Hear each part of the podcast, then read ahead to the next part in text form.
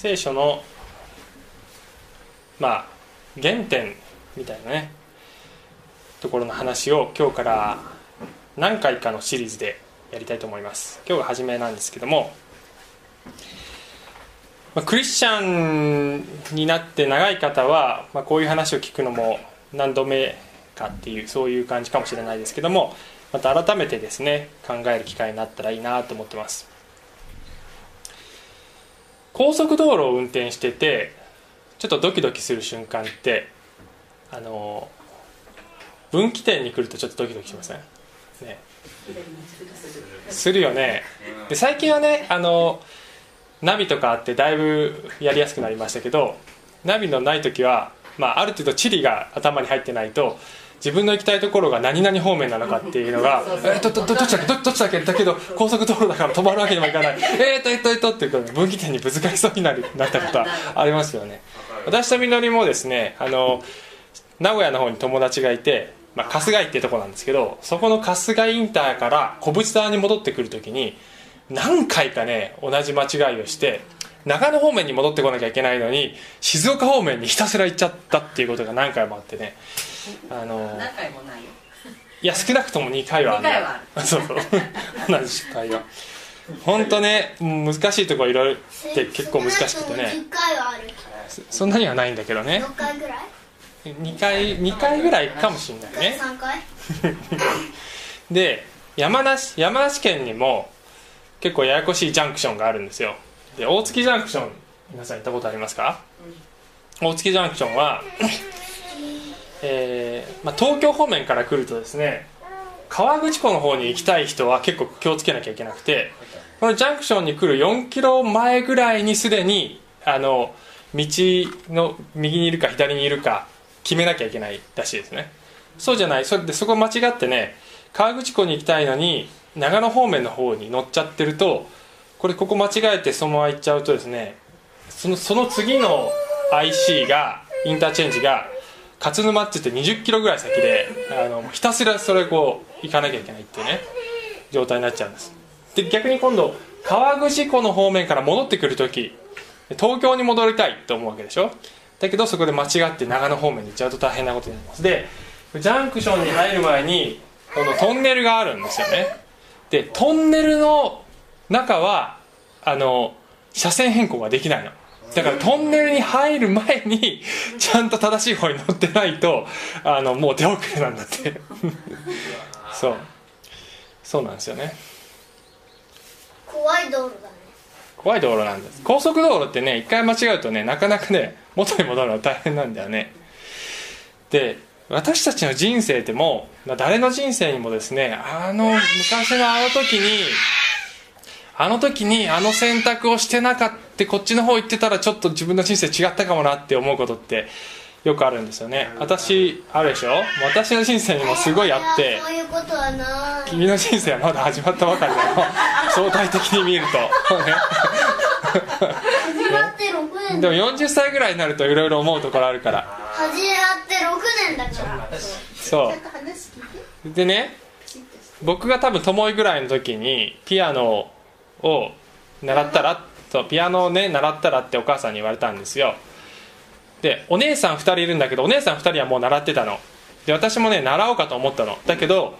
お姉さん2人がピアノなんて女のやる楽器なんだよって言ったのでその年のね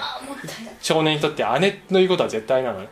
それであのそう言われたのでもうやる気をなくしてやめたんです。であの時ねあのね、悪魔にそそのかされたアダムとエヴァのように私が姉にそそのかされずにちゃんとピアノを習ってたら今頃はピアノピアノ。ねピアノ。ピアノね。ピアノをあの時に習ってたら、まあ、今頃はねきっとねめめぐみさんその弾き方ちょっと違うよとか言える くらいにはなってたと思うんですよ。だけどまあその時の選択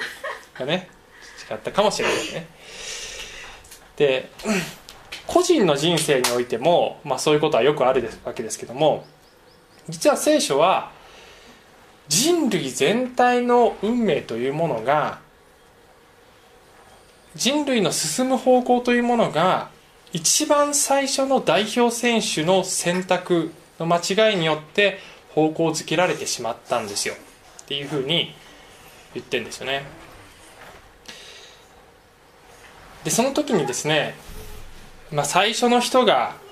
まあ、誤った選択をしたために人類は長い長いトンネルに入ったんだ。そしてそのトンネルのから出るその先はもうすでにその結果を刈り取ることになる。っていうふうに聖書は言ってるわけです。で今日の話はですねこの選択っていうのがキーワードなんですけどもポイントはあなたには選択肢があるっていうことがポイントです。あなたには選択肢があるんじゃなくてあなたには選択肢があえ？るがある。え？が。がねがあるんです。そう。あなたには選択友にも選択肢があるんです。全ての人に選択肢が与えられてるっていうことなんですよ。で最初の人に選択肢があったように私たちにも選択肢があるっていうことがポイントなんですけど何を言いたいかはこれから言っていきますが、えーまずですね聖書のこの創世記の2章っていうねところを見ていきたいと思います。でちょっとざっと読みますけども短いのでさっとまず読みますけど神である主は人を取りエデンの園に置きそこを耕させまたそこを守らせた。神である主は人に命じて仰せられた。あなたは園ののどの木からもでも思いのまま食べてよい。しかし善悪の知識の木からは取って食べてはならない。それを取って食べるときあなたは必ず死ぬ。っていうふうに神が人に言われるというそういう場面があります。最初に言っとくとですねあのこういう創世記の最初のアダムとエヴァの話のようなこういう話をですね、えー単なる神話じゃないのとかおとぎ話であるとかあるいは人間のその罪の性質を表現するための比喩的な偶話なんじゃないのっていうふうに、ま、捉える方も世の中には大勢いるというかほとんどの人がそう捉えていると思うんですがこの教会ではですねそういうふうには捉えてません。これは歴史的な事実であるっていうふうに捉えてます。でなぜなぜそういうふうに捉えられるかというとこれがおとぎ話や神話である比喩比喩であるっていうふうに捉える背景にはその人の中にはいや今の世の中のね常識的に考えてこんなのが本当であるはずがないっていうふうに考えるわけですよ。でこの今日の箇所の後の方では、まあ、来週以降になりますけど蛇が口を聞いて人を誘惑したっていうようなねそういう記事があるわけです。蛇が口を聞くってそれ完全にお話でしょって思うわけですよね。ところが聖書を見ると今日のこの話っていうのは神が人類を創造した、えー世界を創造し人類を創造したすぐ後の出来事でかつ人間が堕落する前の出来事なんですよね。で聖書を見るとその人間が堕落した後に世界のさまざまなことが変化してしまったっていうことが分かるんです。人は人が罪を犯したために地は呪われてしまったっていうふうに神は宣言するんですよね。それは何を意味してるかっていうとその人間を取り巻くさまざまな環境自然環境とかそういった生態系のシステムとかそういったものまで変わってしまったっていうふうに言ってる。今はその生態系はいわゆる、えー食物連鎖弱肉強食の世界ですけども堕落前はそれもでさえなかったっていうことが聖書であの示されてるわけですよね。つまり今日読んでるような箇所を見て今の現代の私たちの生きている常識をもとにしてこんなの変だよっていうこと自体全く意味をなさないわけですよ。だって聖書自体がその後で変わったんだよって言ってるわけですから。だから、えー私たちの常識をここに当てはめてこれは違うよっていうそういう態度で読んだらこのこの箇所の私たちに与えている意味そのものがなくなってくるんですよね。だからまずそこを押さえた上で、えー話していきたいと思います。ちなみにもう一言今のことに関してコメントすると聖書っていうのは一人の人を通して人類に罪が入ったっていうそういう論理構造になっていて新約聖書もそれを前提にして書かれているしイエス・キリストもそれを前提にしていろいろな教えを、えー話しておられるんですよね。だからこれを否定するとこれを比喩っていうふうに取ってしまうと聖書自体全部その論理体系が崩れてしまうということになるんです、えーですからこれをありのままに捉えていくのが、えー、正しい、えー、読み方だと思います。で今日の箇所を、えー、見ていくと神様が全てのものを作り人を作りました。そしてエデンの園というところに、えー、置いてそしてそこを耕させました。ってね。あの人間の堕落によって労働というものが人類に入った。っていうふうに時々勘違いしちゃうんですけどそうじゃないんですよね。堕落前もちゃんと労働があったの。だけどそれは本当に喜びの労働なんですよね。で堕落後の労働っていうのは苦しい労働に変わった。っていうね。もう苦しそうな人が後ろにいますけど。やばい。なるわけです。だから、えー、その前にも労働はあった。でもそれは本当に喜びの労働だったわけですね。16節にいると神様が、えー、あなたはそののどの木からでも思いのまま食べてよいと。たくさんいろんな素晴らしい木があってそして、えー、人にはたくさん喜びと楽しみが与えられていたわけです。で17節。しかし善悪の知識の木からは取って食べてはならない。それを取って食べる時あなたは必ず死ぬっていうふうに神様は警告するわけです。一つだけだよって、ね、たくさん木があるんだけどたくさん木の実があってどれ食べてもいいんだよ。でも一つだけ食べちゃいけないんだよ。っていうふうに言うわけです。でそれが善悪の知識の木っていうんでこの善悪っていうものはこの時点のアダムからすれば悪っていう概念さえないわけですね。だから善悪っていうその違いというものさえもアダムは知らないわけです。しかしこの木を取って食べる時善と悪っていうものが世にあるっていうことが分かってしまうっていうふうに神様は言うわけです。で厳密に言うとこの木を食べなくても善悪を人は知るようになるんですよね。それはこの木から離れて神に従うという選択をした時にアダムはあこれが善なんだっていうことに気づくはずだったんですけどもその逆の方向で逆のやり方で人は善悪を知るようになる。悪というものを知ることによって善悪を知るというのがこの後の運命なんですよね。で神様はそれを取って食べる時あなたは必ず死ぬっていうんですけどもまずここでまず大体の人、まあ、少なくとも私みたいな皮肉屋がぶつかる疑問はですねこれこんな危ない木をなんでここに置くのっていうのはまずね思うでしょ。私9ヶ月になる娘ルカね。あのルカの目の前に熱々のコーヒーカップかなんか置いてルカ触っちゃダメだよってやらないでしょ。ね。あの手手が届くところにそういうもの置かないわけでしょ。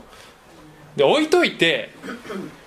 僕が置い私が置いといてルカにそれ取っちゃだ触っちゃダメだよって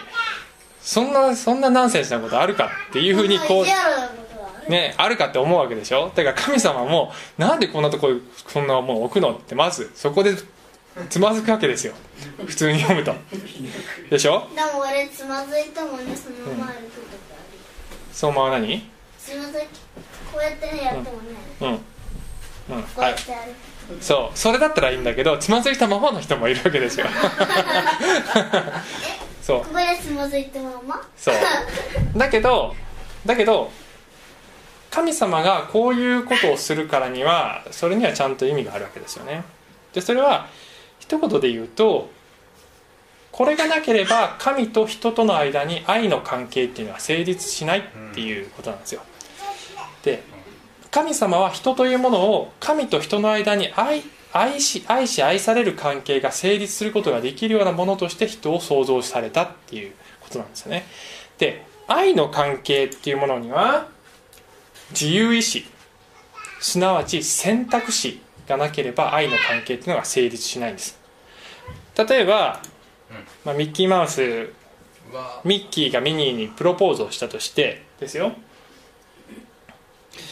えー、私と結婚してください。私はあなたを愛します。あなたも私を愛してくださいっていう時にミニーに催眠術とかかけて「はい」としか言えないようにする、ね、ミニーに選択肢を与えないとしたらそれでミニーが「はい」って言ったって嬉しかないでしょ。全然嬉しかないわけですよ。ミニーがノーということもできるんだけどだけどイエスを選択するっていう時に初めてそのイエスには意味が生じる。初めてそこに愛するという関係が生まれるわけであって脳の選択肢がないのにイエスと言わせたってそれは愛の関係にはならないわけですよで神様がこの人に自由意志を与えているっていう選択肢を自分で選べるようにしているっていうことにはものすごく大きな意味があるわけです。まあ、一般に神様は人をロボットには作らなかったっていうふうに表現されることが多いんですがロボットは人間が作るんですそう人間がロボットを作る時にプログラミングをして人間の言うことを聞くことしかできないようにしてるわけですね。今の世の中だと少なくともねロボットには自分の意思選択肢っていうものはないわけです。だけど神は人を作った時ロボットのようにプログラミングしたのではなくて神様に従うかどうか神を愛するかどうかということも選択できるようにしてその上で神様を愛してほしい。その上で神様にイエスと言ってほしいという願いを込めてしたわけです。しかしノーと言えるその選択肢を限りなく小さくしてるわけですよ、ね、もうここれだけ守らないでいればそれでいいからっていうふうに限りなく小さくしてんだけど人はその小さい可能性を選んでしまったっていうのがこの先の話なわけです。であのー、このですね聖書の中ではこの場面だけではなくて常に神様は人間に命令を与えそしてその結果どうなるかということも最初に告げるんですよね。私はあなたにこうしてほしいですよ。そしてそれをその通りにする時にあなたは祝福がありますよ。だけどその通りにしなかったらその祝福には預かれない。厳しい結果が伴いますよ。っていうことをちゃんと神様は人に言うんです、そしてその上であなたには選択の余地があるよっていうふうに言うわけですね。さっきのプロポーズでも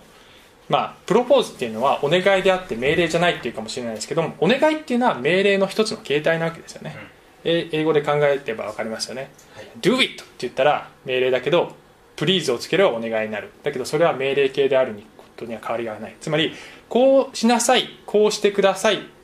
そしたらこうなりますよ。そうしなかったらこうなりますよっていう結果。神様はそれを全て見せてそしてその上であなたには選択の余地がありますよっていうわけですでここでまたひねくれている人はですね私のようにひねくれている人はいやいやあなたそうしなかったらあなた死ぬよって言っといて選択の余地も何もないよねっていううそれ半分なんか強制してるじゃんって。ね選択になっての余地になってないよっていうふうにまあ思うかもしれないんですけどなってるんですよ。なぜかっていうと実際にアダムは別の方を選択してるからからです。でなぜアダムが、まあ、これも来週以降にさらに詳しく見ていくんですけどもなぜアダムとエヴァが背いてしまったのかなぜそこで選択の誤りをしてしまったのかというとそれはまあ悪魔が出てきて神様は本当のことを言ってないんだよっていうふうに後で言うわけですよね。つまりあなたは死なないよって言ってるわけ。です神様は死ぬって言ったの？いやいやあなたは死なないんだよっていうふうに言うわけですよね。つまり神様の言葉は嘘だ。というふうに言ってそして人はそちらの方を取っちゃうわけです。で何を選択したかというと神を神の言葉を信じるか信じないかという選択がそこにあって人は神の言葉を信じないということを選択した。そしてその結果神が警告していたこの死というものが人のその運命になってしまったっていうことなんです。でそれは肉体の死がやがてやってくるということとともに永遠の神との断絶というものを意味しているわけですね。でね、まあ、さっきから私ひねくれてるって自分のこと言ってるんですけど本当にひねくれてた時があって神様のことなんか信じられない。あるいはもう本当信じるの難しい。聖書信じるのは難しいと思ってた長い期間があったっていうことは時々私ここで言及するんですけどその時によく思ったのはですね、まあ、聖書は私は罪人だと言うとね、まあ、認めようと。確かに私は悪いこと考えるよいろいろと、ね、認めますと。罪人だよそう。だけど罪人として生まれたのは私のせいじゃないよねっていうふうに思ったわけ。それ思いません？だって僕罪人として生まれること選択してないでしょ？アダムのせいじゃん。アダムは悪いことしたけど私はこういう姿になって生まれたのは私別に選択してない。それを神様裁くなんてひどいよね。っていうふうに思ったわけですよね。思ったわけですけど、まあ、その後あの考えが変わったというか変わってないんですけど 変わってない変わってないんですよ。変わったのは神様がひどいかどうかっていうとこは変わったですね。その私に対して神様はおそらくこう言うんですよね。いやその通りだよと。あなたが罪人として生まれることを選択したわけじゃない。あなたが汚れた状態でもうとにかく頭で考えることやることなすことを神様に背いたようなことをやってしまうそういう性質を持って生まれたのはあなたが選択したわけじゃないよ。だから今あなたにはもう一度選択する余地があるんだよ。っていうふうに神様が言ってるってことに気づいたんですよね。神様は私たち一人一人に選択肢を与えている。罪人として生まれたけれどもその罪の解決を得ることができる道を救いの道を用意している。それを選択するかどうかも私たちに与えられているしそしてそれを選択した場合の結果と選択しなかった場合の結果も聖書にはっきりと書いてあるわけです。で神様は私たちに選択肢を私に選択肢を与えている。そして私が私なんか私が罪人として生まれたのは私のせいじゃないんだ。神様なんて毛だっていうふうに言うのもそういう私の選択だし神様あなたは今この車線変更する選択肢を与えてくださったんですね。私はそれを受け取ります。っていうのもそれも私の選択だ。ということに気づいたんですね。それがイエス・キリストによって与えられている神の救いの方法。それが神の救いの提供なんだっていうことに気づいたんです。聖書では、まあ、最初の人アダムを通して人類に罪が入りましたって書いてあってで後に来たイエス・キリスト神の御子イエス・キリストは新約聖書では第2のアダムあるいは最後のアダムっていうふうに言われてるんですよね。最初のアダムを通して人類に罪が入り最後のアダムあるいは第2のアダムを通して救いが人類に入った、えー、それがまあいろんな箇所に書いてあるんですけど例えばローマ人への手紙というところにはこういうふうに表現されてます、えー、すなわちちょうど一人の人の不従順によって多くの人が罪人とされたのと同様に一人の従順によって、えー、多くの人が義人とされるのです。一人の従順っていうのはすなわちキリストがこの十字架の道に従われたというそのキリストの義の行為によってそれを通して多くの人が義とされる。一人の人によって罪が入り一人の人によって義がこの世に入る。っていうふうになってるわけです。で冒頭で言ったようにこれが聖書の論理構造なのでこのアダムとエヴァの話を比喩的に捉えても意味がないっていうことになるわけですね、えーこの最後のアダム第2のアダムであるイエス・キリスト神の御子によって私たちは選択肢を与えられている。これが聖書の、えー、メッセージです。イエス・キリストはこういうふうに言われましたね。狭い門から入りなさい。滅びに至る門は大きくその道は広いからです。そしてそこから入っていくものが多いのです。命に至る門は小さくその道は狭くそれを見出すものは稀です。っていうふうに言われました。この世には2つの流れがあるっていうわけですよ。でそれはですねあたかも高速道路が上りの道と下りの道があってそれがちょうどですね隣接してすぐもうフェンスを越えれば別の全く違う流れ全く違う方向に向かっているそして猛スピードで車がこっちの方向とこっちの方向に猛スピードで流れているようにこの世には2つの流れがある。っていうのが聖書のメッセージだと思います。それはすなわち神様が用意された神が作られた流れかそれとも神から離れていく方の流れかその大きな2つの流れがあってどちらに乗るかはあなたの選択だっていうふうに言ってるわけです。えうー、うん？んということはうんということは？一回その道にうん。入ったらもう戻れない一回その道に入ったら戻れないかどうか。Good question 一回その道に入ったら高速道路ってすごく戻るの大変じゃんね。高速道路って戻るの大変なんだよ。だ本来はも戻う戻れない高速道路もある。戻れない高速道路だったんだよね本当は。戻れないアダムがこっちの道に入っちゃった時にもう戻れない高速道路だったんだけれどもそこにイエス・キリストが入ってきてこのですね長いトンネル本当は車線変更はできないはずのところを車線変更できるようにしてくれたっていうのが神様の救いなんです。私たちは戻れるようにしてくれたんです。でそれはその人が望めばいつでも戻れる。神様の作った流れに乗ることができるっていうふうに言ってるわけです。そっちうん。実はね。うん。実はおばあちゃんになってからうんイエス様をね信じてねうん。ハレルヤって言いながらね死んだね。おばあちゃんになってからイエス様を信じてハレルヤって言いながらし死んだ？うん。うん。人がいるんだよ。人がいるんだ。う素晴らしい。それがまさに車線変更したってことですよ。素晴らしい例え話。い例え話っていうか実話です。ね。ありがとう。まさにそういうことです人はいつでも車線変更をすることができる。地獄に入ってからそれはね遅いかもしれない。車線変更できない時もあるじゃんそうね。だから遅くなる前に車線変更をしなさいっていうふうに聖書は警告を発してるわけです。イエスさっきあの門の話をねイエス様がしましたけれどもイエス様は別の箇所でこういうふうにも言っているわけです。私は門です。私を通って入るなら救われます。また安らかに出入りし牧草を見つけます。神様は救いの道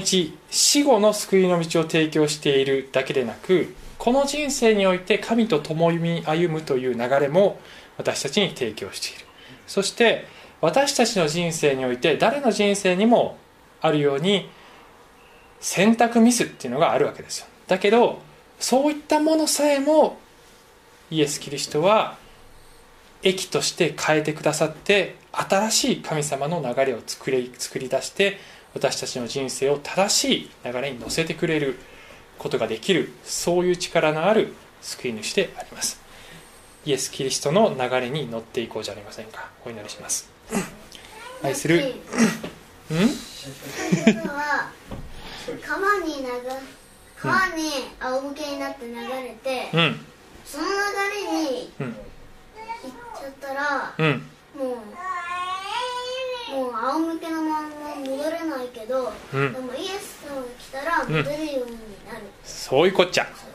そういうこっちゃだからその流れに乗れるようにお祈りしよう。愛する神様。私たちの目の目に見えない世界では私たちの目に見えない世界では、えー大きなこの世の流れとそして反対に神様の作られた流れがある。